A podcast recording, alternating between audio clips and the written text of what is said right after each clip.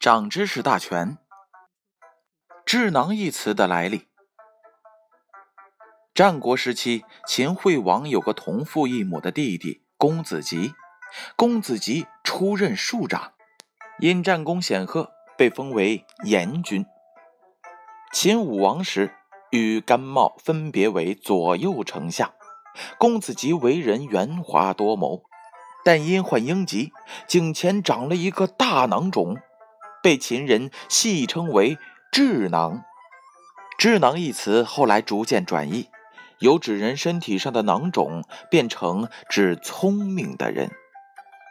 一天三餐制是怎么来的？在宋朝之前，老百姓一天只吃两顿饭，只有皇室吃四餐，诸侯吃三餐。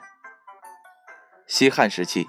给叛变流放的淮南王的圣旨上，就专门点出减一日三餐为两餐，这归功于宋代经济的繁荣。除了酒肆之间不再如唐代被约束在市坊中间，夜市晚上不实行禁销，晚上夜生活丰富，所以呢，才加了一顿晚饭，就变成了一日三餐了。为什么要用中指指骂人？竖中指最早出现在英法百年战争末期，英国弓箭手让法军损失惨重，法军发誓在击败英军之后，将英军弓箭手拉弓的中指斩断，但结果法军惨败。在法军撤退时，英军弓箭手纷纷伸出右手中指，炫耀他们依然存在的中指。这一耻辱性的手势迅速在西方国家走红起来。压箱底是什么东西压了箱子底吗？中国古代有一种性教育工具是压箱底，是一种瓷器。有的比拳头还要小一些，外形多做水果状，有盖儿内藏一对呈交合状的男女。平时呢，人们把它放在箱底以辟邪。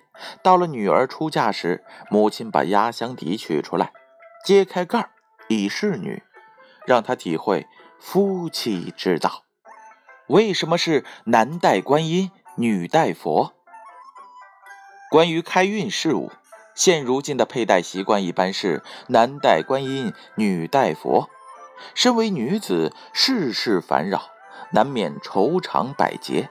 佛的宽容大度，正可化解种种愁绪。所以呢，女戴佛的佛指的并不是佛陀释迦牟尼，而是弥勒菩萨。那么男人呢，多戴观音，是让男人少一些残忍和暴力。多一些像观音一样的慈悲与柔和。为什么狗狗大便前要转圈儿？经过对三十七种品种的七十只狗在两年时间里的一千八百九十三次排便和五千五百八十二次排尿，发现，狗狗在开阔的地方排泄时，它们的身体全部都倾向于南北方向的分布。所以呢，很负责任的告诉你，狗狗排便前要不停的转圈它不仅要甩开自己的毛毛，而且呢，在寻找身体所适合的磁场。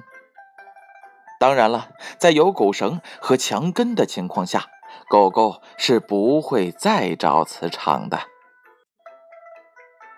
长知识大全，建勋叔叔先为大家分享到这儿，让我们下次再见。